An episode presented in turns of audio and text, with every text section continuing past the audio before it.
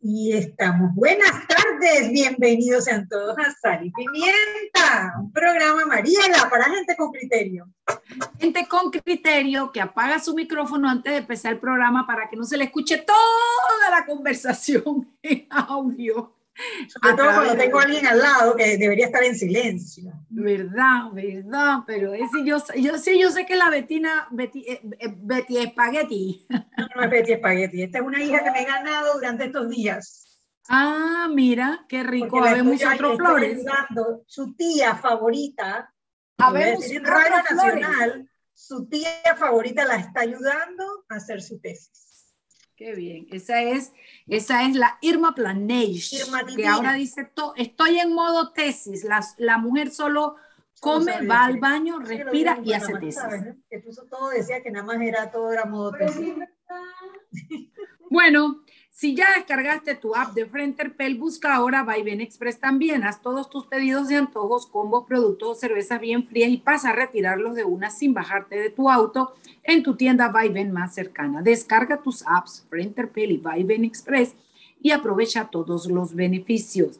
El Metro de Panamá nos recuerda que evitemos sanciones. No hay que quitarse la mascarilla ni la pantalla facial. No hay que ingerir alimentos y ningún tipo de bebida dentro de los trenes y estaciones. Respeta las normas.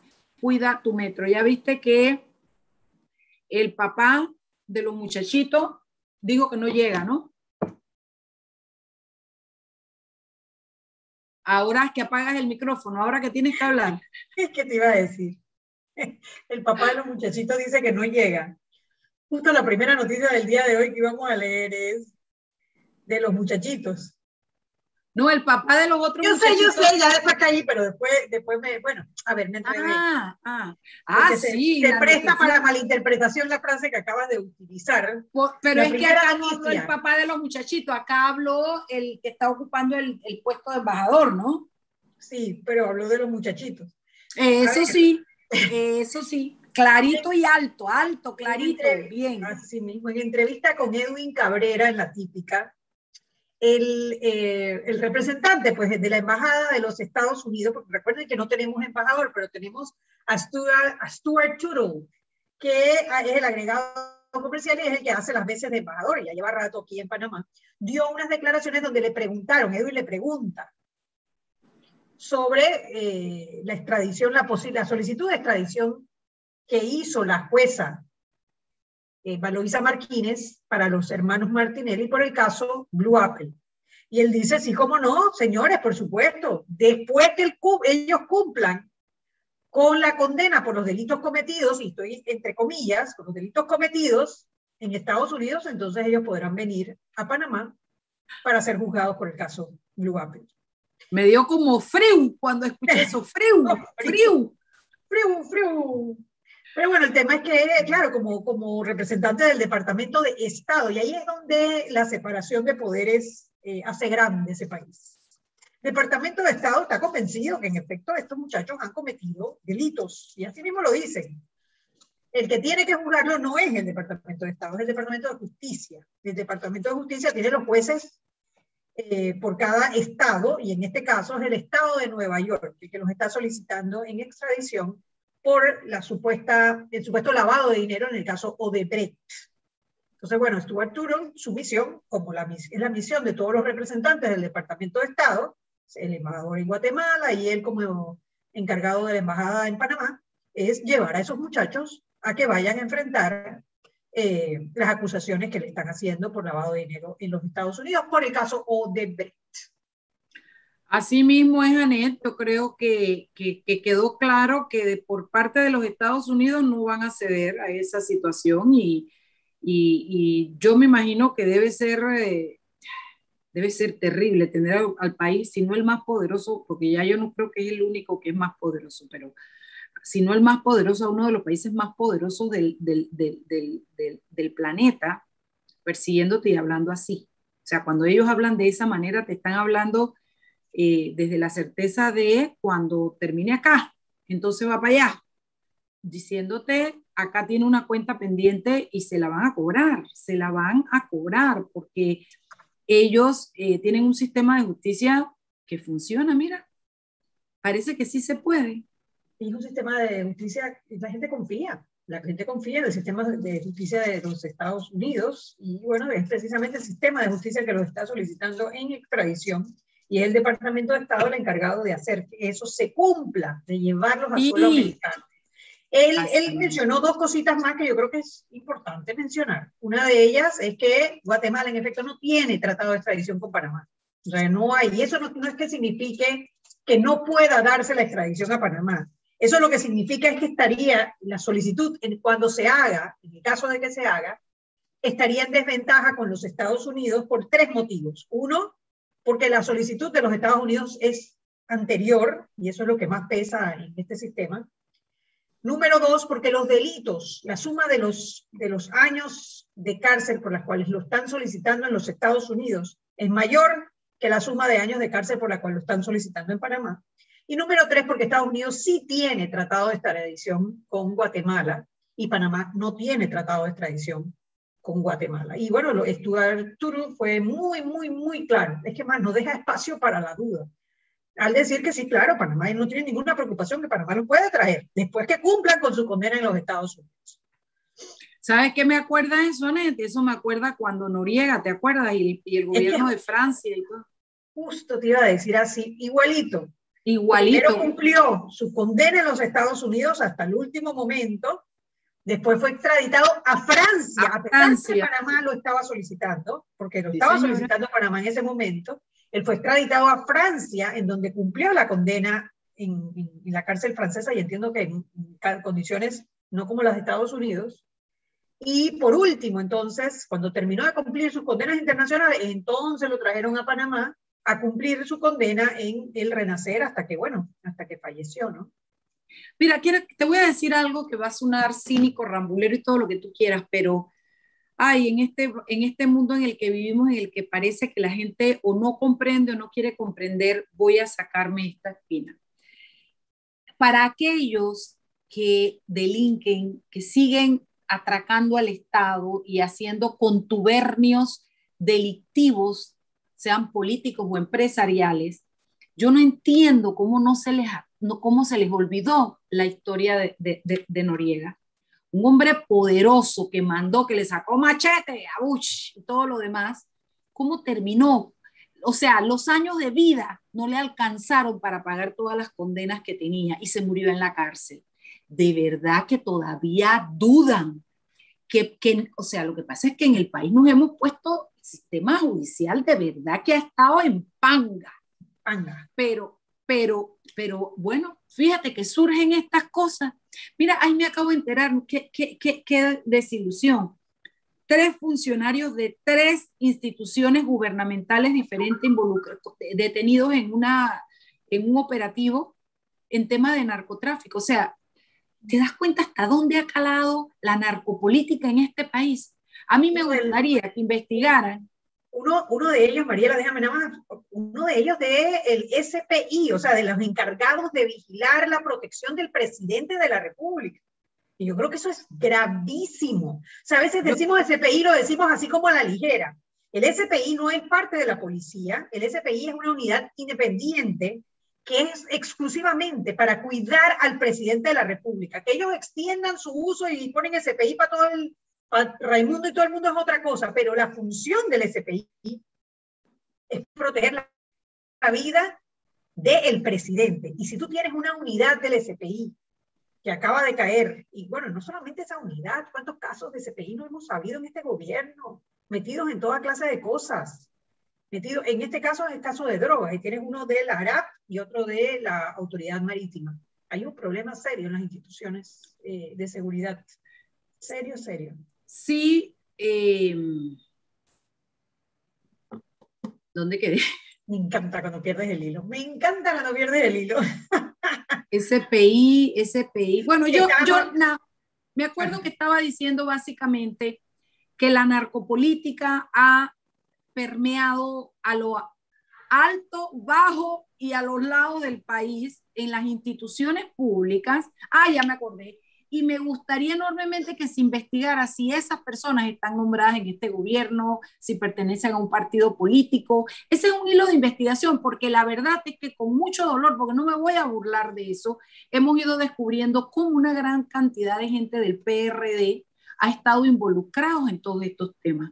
Representantes de corregimiento, la lista es larga, y si quiere la hacemos un día para el 31 de julio de este año, podemos hacer para cerrar el año la lista pero sí les digo que, eh, o sea, la, evidencia nos no salta a la cara. Y yo no, yo realmente veo a la gente que sigue a manos llenas. Eso es como cuando te meten, tú has visto esos concursos donde te meten en una caja y después ponen una vaina de aire y comienza a caer la plata y tú la tienes que aguardar y metértela. Así mismo me imagino yo el gobierno la gente está viendo de dónde saca la plata, cómo se la roba, cómo se la mete. Gente no le tiene miedo a la cárcel. Claro, como tenemos un sistema judicial casi fallido, esto no atemorizan a nadie, no incentivan al cumplimiento de las normas ni incentivan el temor de la justicia. Entonces los resultados que tenemos son eso. Pero bueno, hermana, le van a aplicar a esos muchachos la Noriega Special venga para aquí primero, vaya a vender y después vaya lo que les queda de vida para pagarlo en Panamá si tiene. La Noriega Special se la acaban de aplicar, es lo, es lo que yo colijo de las declaraciones del encargado de la embajada. Y, bueno, yo también yo creo que hay que tomar en cuenta que cuando habla el encargado de, de la embajada de Estados Unidos en Panamá, está hablando el Departamento de Estado. Habla el gobierno. decir, el Departamento de Estado, ¿no? Porque acuérdense, está el Departamento de Estado, está el Departamento de Justicia, pero él sí que está hablando por los jueces, él está hablando Pero habla el país. Habla el gobierno, el ejecutivo, el órgano ejecutivo de los El país, Estados Unidos, porque, lo, porque el órgano judicial no tiene injerencia en nada de eso, pero cuando esas son declaraciones, no son declaraciones de un departamento, son declaraciones del país en general, que aplicará la justicia del país y que hará todo lo que viene y en consecuencia para que paguen en aquel país. O sea, ellos no están hablando como el cuentito ese de la carta, que si iba, que si venía, que si, si había declarado. No, no, no, esto no es qué departamento lo dijo para ver si, si opera, si no opera. Cuando habla el Departamento de Estado, que es el que se ocupa de estas eh, eh, eh, cuestiones, el secretario de, de las relaciones internacionales también, oye, habla el país, y cuando hablas del país, tú dices Estados Unidos, a mí me entró como erisipela allá la máquina. Así cuando me piden que enseñe el pasaporte en la entrada, yo estoy sudando y yo no soy narcotráfico, guerrillera, ni armas, ni nada. Oye, cuando tú tienes un, un, país que te está diciendo, hermano, haga lo que quiera, pero usted primero aquí, después en otro lado. Yo creo que así como le pusieron a la lista eh, a, ¿cómo se llama la lista? La Clinton, el nombre de Clinton, la lista esta de, donde meten a la gente que no quieren non grata, así mismo le tienen que aplicar a esta que está diciendo el, el, el, el encargado de la embajada, la Noriega Special. Si es que así mismo fue, igualito. Así es que, señores, sigan creyendo que se van a seguir cogiendo los mangos bajitos. Bueno, pues 16, vámonos al cambio y de regreso. Hablemos de nuestra justicia, que hoy hubo un pasito más hacia adelante. Y por eso dije que es casi fallida, porque por ahí de vez en cuando salen los estertores de la, de la esperanza. Así mismo, y vámonos al cambio.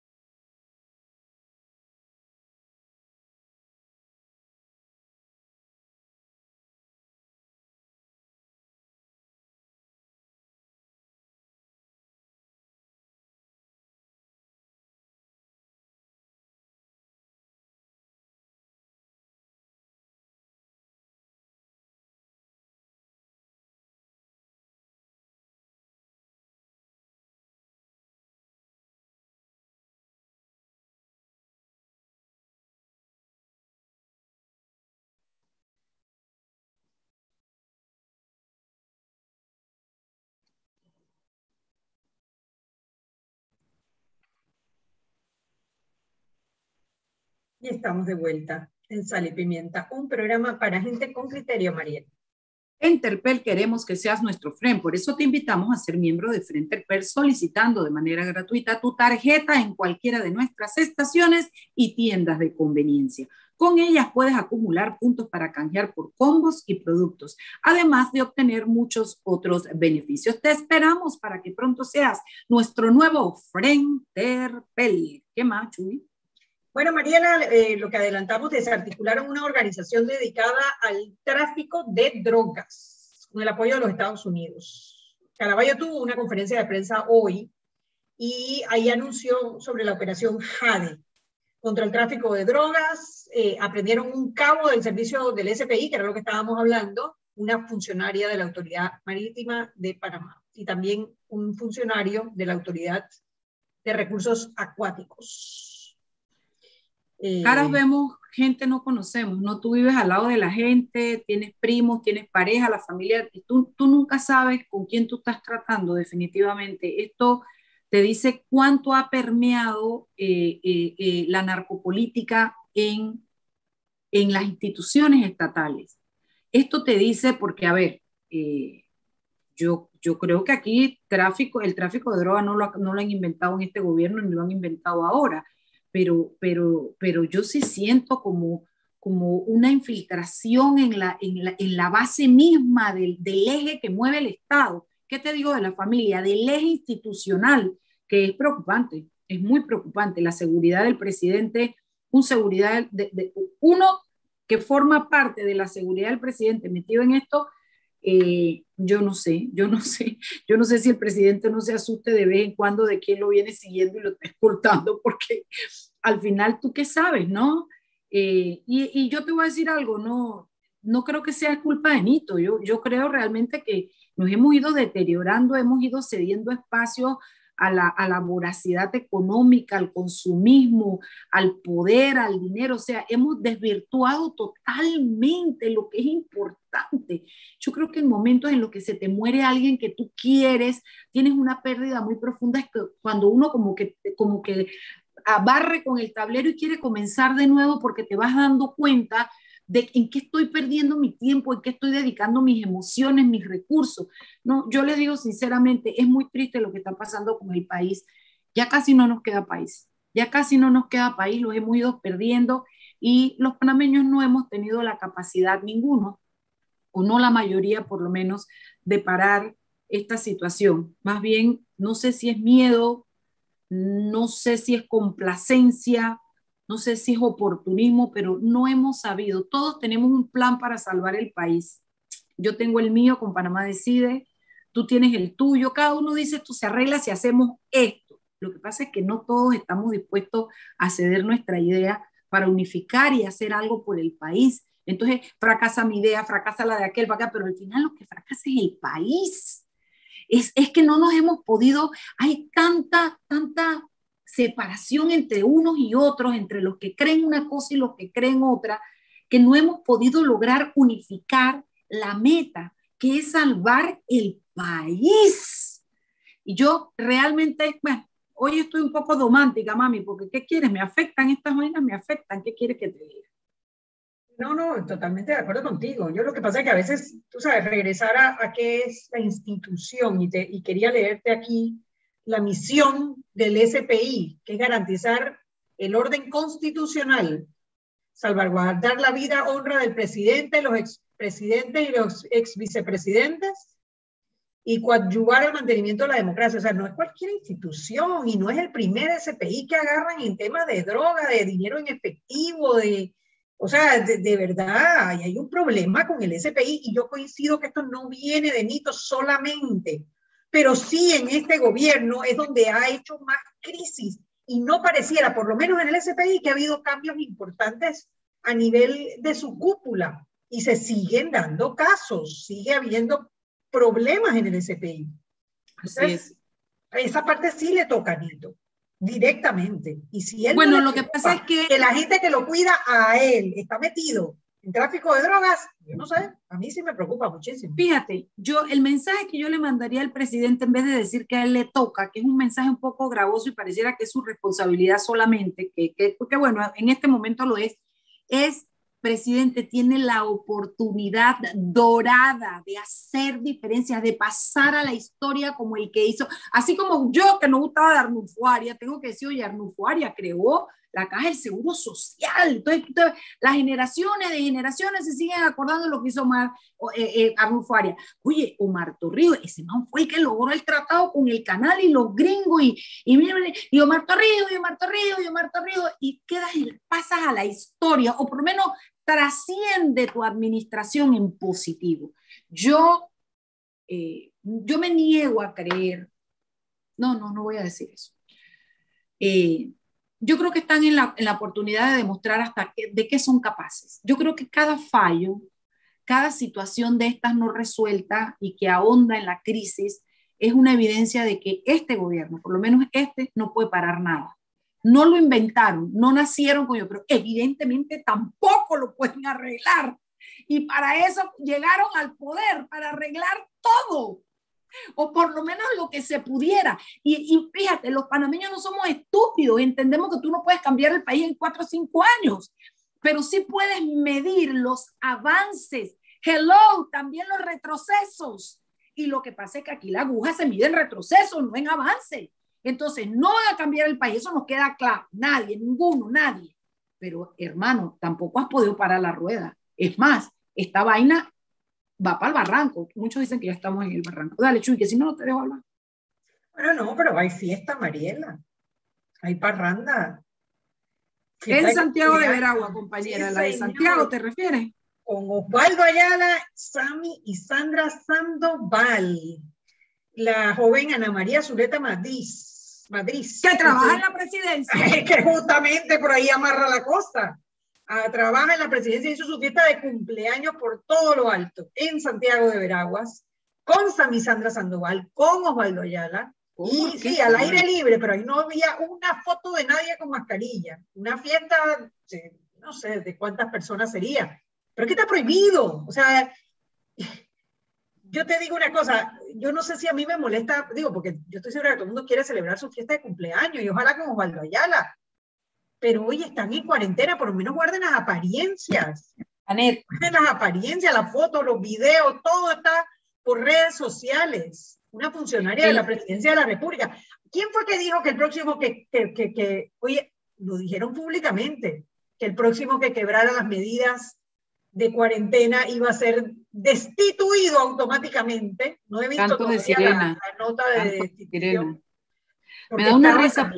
Estaba también la ministra de Trabajo, Doris Zapata, no es la primera fiesta en la que la crees que yo me pongo a pensar, Doris es una mujer sensata. ¿Tú crees que a mí me invitan a una, a una fiesta multitudinaria o que rompe con el esquema que yo misma estoy demandando o respaldando en mi puesto de ministra? ¿Tú crees que yo iría a la fiesta, hermana? Yo te mando el regalito.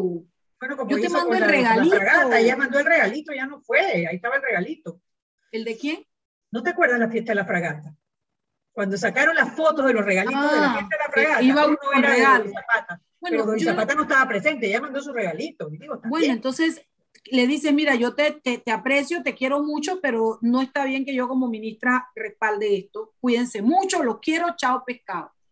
Pero pero ir y sentarte, que, o sea, no te das cuenta cómo quedas, de qué sirve todo el trabajo y la imagen, porque Doris no nació ayer, Doris es una mujer que ha eh, militado en el PRD, que ha hecho carrera política como abogada, o sea, todo lo que has construido, tú eres capaz de, de ponerlo en cuestionamiento en una sentadita en una silla para pa, comerte un queso y tomarte un trago, y a lo mejor la mujer ni toma, o echa una baileta. No, hombre, no, hombre, no, hombre, no. Mira, el fin de semana estaba con, con mis amigas. Bueno, todo el mundo que, ah, que se va Gabo, que qué vas a hacer. Digo, oye, tengo unas ganas de hacer como una despedida para Gabo. Y cuando comienzo y pienso y digo, yo chuleta, pero sacando la cuenta de la gente cercana son 40 personas. Yo, ¿qué, puedes hacer? No, que entonces vamos mejor una parrilla. Siguen siendo 40 personas. No, pero que mejor en la casa va. siguen siendo 40 personas. Es que no es que no se pueda jugar con la vaina y meterla debajo de un sótano que nadie se dé cuenta. Siguen siendo 40 personas. ¿Sabes qué, Gabo? Con mami comemos chao pescado. Nos vamos para la universidad. No es el momento. Me da dolor con mi, mi pobre hijo porque no le tocó graduación, no le tocó paseo, no le tocó. Todo le ha sido así, no le tocó entrar a la universidad. Todo ha sido así pero bueno, algo tendrá él que aprender en la vida, que la vida lo pone en esta circunstancia y su generación también tendrán que aprender. Lo que quiero explicarte es que cuando tú tienes un real de criterio, uno, porque yo no me las voy a tirar de las máximas, un real de criterio, tú dices, siguen siendo 40 personas y tienes dos posibilidades. Dejas por fuera a 30 o no haces nada. Para mí no hay otra posibilidad. Es más, ya cuando dejo por fuera 30 y hacemos la reunión de 10, ya estoy fallando, porque se supone que no es para fiesta, es para reuniones de trabajo, fue lo último que yo escuché hace unos meses atrás. Entonces, cuando el hijo de Pancha hace fiesta en, en los barrios y en los patios, ahí sí caemos. Yo te puedo explicar, yo te quiero preguntar algo. El colmo hubiera sido que el presidente llegara. El colmo inteligentemente no llegó, porque no creo que es que no lo hayan invitado, inteligentemente no llegó. Pero yo te voy a decir una vaina. A mí, Nito, una funcionaria mía, yo me entero que va a tener este julepe en su casa.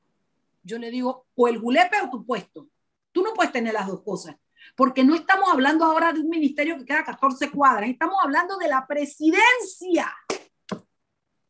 Y todo el que trabaja en la presidencia puede decir, sí, yo trabajo con el presidente. En la presidencia.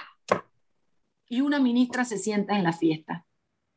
¿Dónde está? Yo digo el criterio, pero es la voluntad política de que este país mejore y salga adelante. ¿Dónde está? Si no son capaces de cumplir ni siquiera las reglas que ellos nos han puesto, vendiéndonos qué es lo que necesitamos para salir adelante y para acabar con la crisis. Si ellos no están dispuestos, si ellos no las respetan, ¿qué podemos esperar, Ana? Vámonos al cambio, que no paro de hablar. Te dije que hoy tenía ganas de hablar. Vámonos al cambio.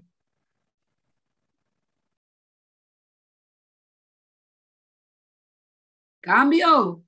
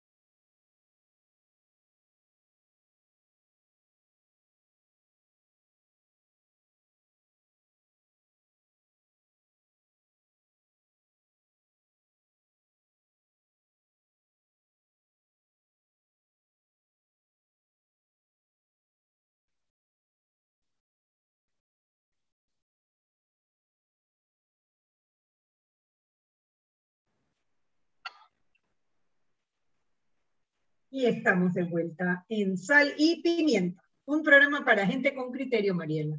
No, ningún Mariela, ya yo no hablo más. No, hombre, no, hombre. Mariela, ni tú te crees eso, verdaderamente. O sea. Menos, pues, no habla tanto. Menos, pues, menos, menos. Menos es menos. Un poquito menos, un poquito menos. Nada, Mariela, acabó la audiencia preliminar por el caso de Blue Apple, eh, después de, bueno, ya cuatro días, jueves, viernes, lunes, martes, hoy es martes. 51 eh, imputados, eh, participaron más de 30 abogados, algunos pidiendo juicio abreviado porque ya confesaron su participación y están llegando arreglos, y otros que todavía insisten en su inocencia, y uno inclusive que está pidiendo que le devuelvan la plata que entregó. Ahí te digo que el, descaro no tiene límites. Que a él lo habían presionado, dice. Eh, el tema es que ahora la jueza Valoisa Martínez tiene 30 días, se acogió al término de 30 días porque es una investigación que tiene muchísimos tomos, 51 eh, imputados, y ella tiene que decidir uno por uno si lo llama a juicio, lo sobresee provisionalmente o lo sobresee eh, ya definitivamente, ¿no? Y por supuesto aspiran la, los que los que se declararon no culpables aspiran a que los sobresean. Son 320 tomos. Cuando dice 320 tomos, uno a veces no mide, ¿no? Pero tú te imaginas una Cada tomo tiene 500 mil, bueno, yo no dependiendo, 500 folios. No 500, por bajito. Está hablando de 500, son 320, no, hombre, es una bestialidad. De, por, eso es que, por eso es que tampoco se toman 30 días que dice la norma, porque no es real, porque tú no le puedes pedir humana. Ahora, el fiscal, cuya labor es, ¿sabes qué? Bueno, este era, este era del, del, del, del, periodo mixto, ¿no? Este no es este mixto. Sí. Pero en la actualidad, bueno, siempre ha sido responsabilidad del fiscal probar y no, no tú la de... Pero el fiscal tiene la obligación de probar el delito. Y para probar el delito, el fiscal conduce una investigación, acumula las pruebas, las inserta en la carpetilla y cuando va al juicio presenta su, su, su, su, caso y presenta y, y, debe, y sobre todo en estos, en estos casos donde son tutirimundi adentro, hay un montón de gente adentro, individualmente a cada acusado le tiene que decir, tú, tú mataste la vaca, tú le jalaste la pata, tú le cortaste el rabo, tú con el cuchillo, o sea, cada uno tiene que ser responsable y de lo que es responsable tiene que configurar en el delito que se está acusando. Entonces, cuando tú ves eso, el fiscal debe ir ya preparado a la audiencia conociéndose, pero la juez no. La juez se supone que en los ires y venires del expediente notifiquen esto o hagan lo otro, la juez no está. La juez se entera de todo cuando le entregan el paquete y le dicen, mira, aquí está, coja, ¡pam! ¿Cuánto, cuánto dijiste? ¿Cuánto folio? 320 tomos. En camión, se paran enfrente del lugar a la juez en un camión y comienzan a bajar cajeta, y baje cajeta, y baje cajeta. Y después la juez se tiene que sentar, que además tiene una secretaría allá afuera funcionando y tiene cientos de cientos de cientos de expedientes funcionando y todos los días se tiene que sentar a firmar la providencia que permite el, el auto de llama, él, lo que sea.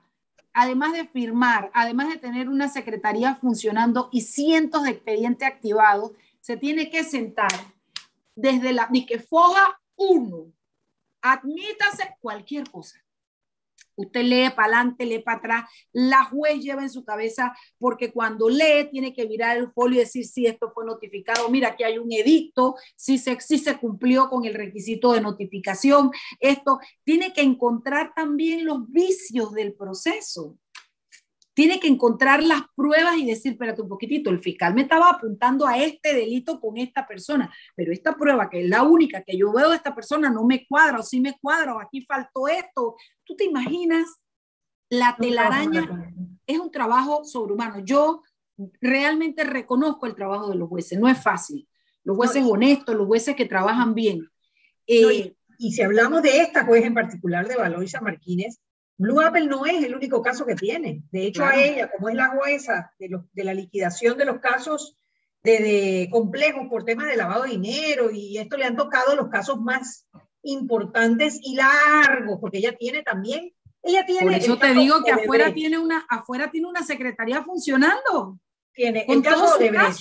Ella tiene el caso New Business. Ella tiene este caso y tiene varios de los otros casos de corrupción eh, que, cayeron en su despacho cuando cerraron cada uno de los juzgados eh, penales del sistema inquisitivo mixto. O sea, eh, tiene bastante trabajo, bastante, pero también tiene bastante responsabilidad, ¿no? A medida que, eh, a medida que le dan, le tocan los casos más importantes, también tiene los ojos de la ciudadanía encima para que se haga justicia. Y la de los acusados encima también, ah, y muchas veces bajo amenaza para ella, para su familia. No, el trabajo de los jueces no es grato. Llegó un momento en Latinoamérica que se necesitaron usar los jueces con capucha, ¿te acuerdas? porque el trabajo era tan peligroso, se volvió tan peligroso que se requirió de esa figura. Pero bueno, ¿a qué, ¿por qué decía todo eso? ¿A qué venía el cuento? El cuento venía que tú no puedes esperar que realmente una juez utilice 30 días para esta, esta tarea que yo te estoy diciendo. No, no, no es real, no es real. Entonces, eh, bueno, uno a veces se, se pone con necio afuera como abogado, incluso procesal y gritadera y vaina, pero la verdad es que no es fácil. El trabajito que se, se les manda no es fácil y tampoco es que ganan la gran cosa. Mira, yo te digo una vaina, un juez, al igual que un enfermero, un médico o un educador, apasionado, con vocación, ejerciendo su trabajo como debe ser desde, la, desde el, el ejercicio de la cosa pública, yo te digo que realmente no hay plata que pague ese trabajo. No hay plata. No, no hay. ¿Qué más tenemos por ahí? ¿A quién más le sacamos la y, hay una cosa que también, o sea, yo entiendo que la división entre los jueces municipales y los jueces circuitales son dije, por, por montos arriba de 10 mil dólares. Y por materia. Pero por 10 mil dólares, o sea, realmente... No, no, no, no, no, no, no. Tú tienes varias... Sí, pero creo que el límite de plata es de 10 mil dólares. hay varias... Claro, hay una de las cosas que hace que, hace que estés en los, en, en los jueces municipales eh, eh, eh, y no en lo de circuito, una es la cuantía, que una es hasta, pero también es por materia. Hay cosas, hay casos, hay juicios que los jueces municipales no ven. Me explico, hay recursos que los jueces municipales no ven. Sí, pero yo creo que ese monto de 10 mil también habría que revisarlo porque no es lo mismo 10 mil hace 10 años que 10 mil hoy en día, ¿no? Cállate, que antes eran, creo que eran mil. Yo cuando yo entré al, al, al, ejercicio de la profesión me parece que eran mil o, o ahí donde lo ves. O sea, que en suena montones. Pero estamos hablando de millones y millones, tendrías que tener un nivel más, yo no sé, o sea, algo, porque no es lo mismo tampoco, ¿no? No es lo mismo. Pero un nivel más para qué, amiga?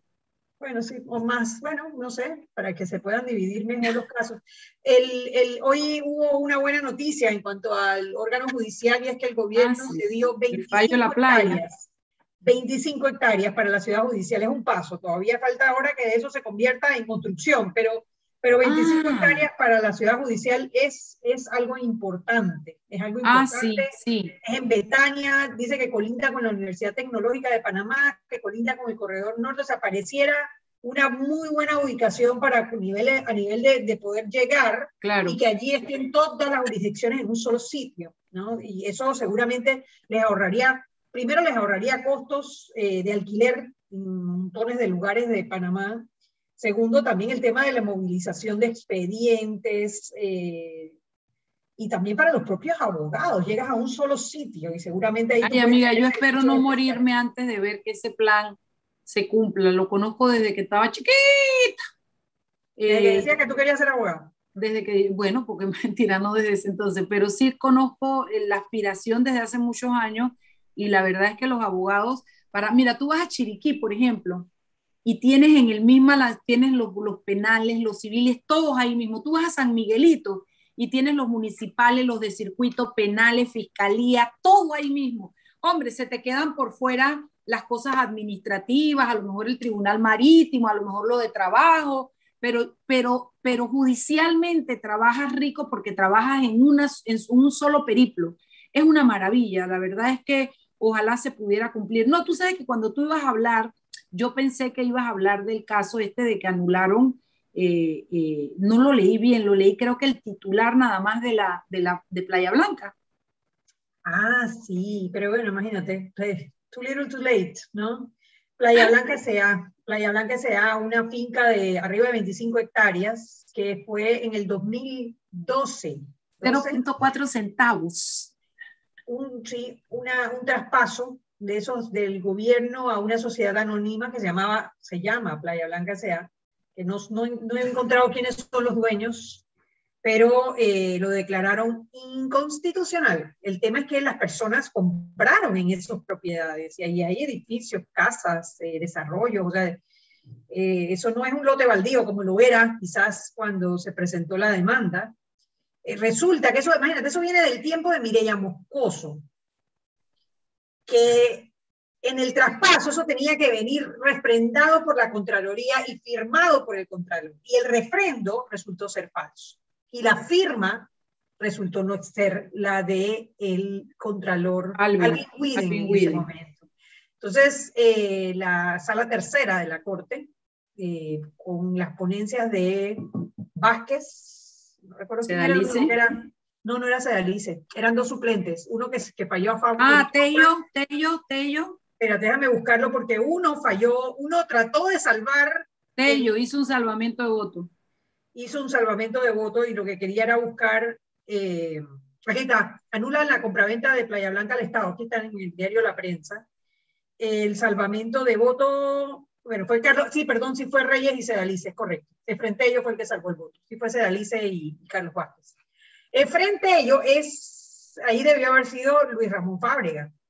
Cada vez veo menos fallos de Fábrega, Mariela. ¿Ah? Cada vez veo menos fallos de Fábrega. Habrá que ver por qué, se, por qué estuvo impedido en ese caso en. Acuérdate que, yo no sé, pero me da la impresión de que él no debe estar muy bien de salud tampoco. Acuérdate que ese muchacho, bueno, ese muchacho no viejo igual que yo, eh, pero pasó por una situación de salud muy fuerte, ¿te acuerdas? Sí, sí, lo recuerdo, claro. Yo pienso, esto lo estoy especulando yo, yo no tengo nada, el tipo debe estar en su casa con, con los pies trepados en el, en, el, en, el, en el sillón viendo televisión y yo lo estoy matando. Pero yo me imagino que él no debe estar muy bien porque fue una cosa muy seria. Yo imagino que la debe haber bajado el ritmo porque eh, yo noto que cada vez más el magistrado eh, eh, suplente hace por él. Algunas veces serán por impedimentos, otras veces suplencia no sé por qué. No, no, no, no, lo sé, la verdad, no lo sé. La verdad que habría que revisar por qué un fallo de una de una de un de una traspaso que se dio en el 2004 hace 17 años, hoy la Corte lo falla inconstitucional. Entonces se llama... 17 años después. ¿Cómo es que se llama la de la minera? Special, que te sale después que ya invirtieron toda la plata. Sí, exactamente. Es la misma. Es, el, la minera special. Al otro le aplicaron la Noriega special, le están aplicando la Noriega special a los peladitos y a este le están aplicando la minera special. Y lo otro, Mariela, es que claro, como eso tiene 17 años, ahí ya no hay delito penal, que debería perseguirse un delito penal, porque tú estás hablando de una falsificación de un documento y tú estás hablando de, una, de, de, un daño que le hiciste al fisco. Tengo entendido que no le falsificaron la firma a alguien. Tengo entendido que pusieron un sello. fresco, que no es lo mismo, hermana. Y después dijeron ese sello no alcanza para completar la firma del, del, del, del, del contralor. Tengo entendido. No, pero es que mismo dicen en la noticia, dice que el sello no era el que correspondía tampoco y que no estaba firmado por el, por el cuestión. Entonces, en ese momento sí, aquí está el nombre de, aquí está el nombre de la persona, dice Rodolfo Miguel Espino Durán, porque firmó por la No, dice el entonces viceministro de Economía, Julio Cortés, firmó a nombre de la Nación y Rodolfo Miguel Espino Durán en nombre de Playa Blanca S.A. Ah, Miguel, ok, ok, ok. Sí, Miguel Espino sí es un, es un, magistrado. Es un suplente. Magistrado no, no, eh, ah, sí, sí. Es suplente, él es suplente de Olmedo Rocha, sí.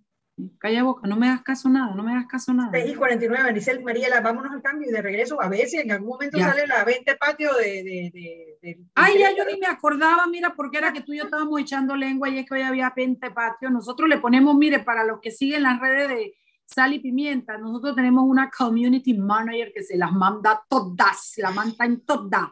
Y ha ideado que todos los martes, como esta vaina es todo menos una conferencia de prensa, hemos puesto 20 patio, patines, ¿qué más? Eh, eh, sarao, le ponemos el nombre boliche, el bolo.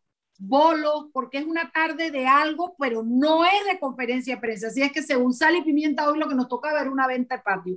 Vámonos al cambio. que acabo de, ¿Tú sabes lo que acabo de ver, Mariela? ¿Qué? Firmó por Playa Blanca S.A., falleció, eh, eh, era Rodolfo el Charro Espino, esa era familia de, de, Martín Torrijos Espino, el 17 de abril de 2020. Sí, PRDS fue el que firmó por parte de Playa Blanca S.A. Así que bueno, tú vas a ir a corretear ahora esa... Justicia tardía no es, no es justicia, amiga, ni aquí ni en Tumbuctú, África. Vámonos, Vámonos al cambio.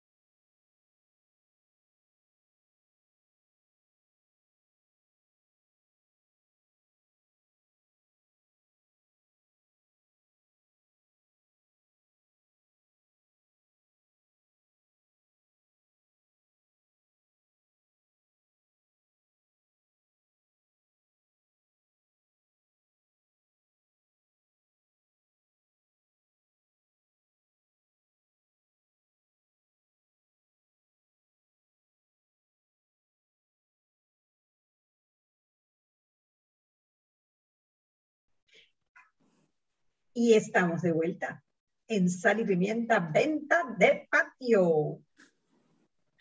Un colchón en tres dólares. Oye, un colchón bien sopeteado en tres dólares. Oye, tú sabes que parece que metí la pata. Un amigo me escribe porque ellos dijeron charro espino y yo dije el tío. Y me dice que no es tío. Yo no sé si he metido la pata y le metí un pariente que no le corresponde al expresidente. Así que sorry, Perry Morri, no es con de espérate, espérate, espérate, tiempo. Yo puse en internet, en Google, Rodolfo Miguel Espino Durán, y me sale una noticia de Metro Libre donde dice que Rodolfo Miguel Espino Durán, conocido popularmente como Charro Espino, era el hermano de la mamá del ah, expresidente Martín Torrijos, ¿sí? Amigo, muérdete la lengua. Será Ronacho. No, no, no, no, no, un abogado amigo acá. Sí, no, lo dice aquí, digo, a menos que tenga exactamente los mismos nombres y los mismos dos apellidos, pero pues... No, además de que tú no puedes culpar a, a la gente por lo que hacen los parientes, yo siempre he dicho eso, yo no soy amiga de eso, lo dice como un comentario, no porque él tenga que ver nada con eso, ¿no?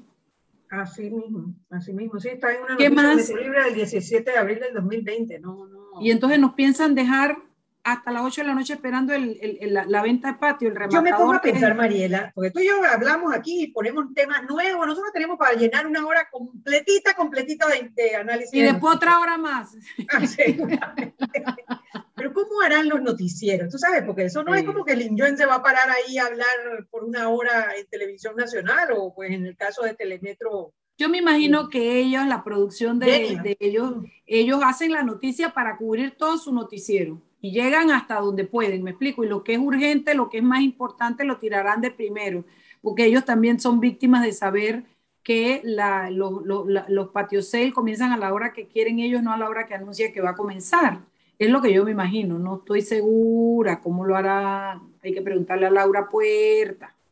Sí, pero de todas maneras tiene que ser un dolor de cabeza porque nosotros ¿Cómo no? ya, chao, pues, pum, como tú haces. ¿Cómo no? ¿Cómo no? Tienes que dejar muerto a medio, a medio nombrar, estoy de acuerdo. ¿Cómo no? ¿Cómo no? Es que es horrible. Eh, eh, entre todas las cosas que nos ha tocado padecer en pandemia está esto, y solo los que los padecemos entendemos de qué se trata. Al principio nos costó mucho, Aneta, ¿te acuerdas que invitábamos gente que le. Una carta les mandamos que jamás nos contestaron.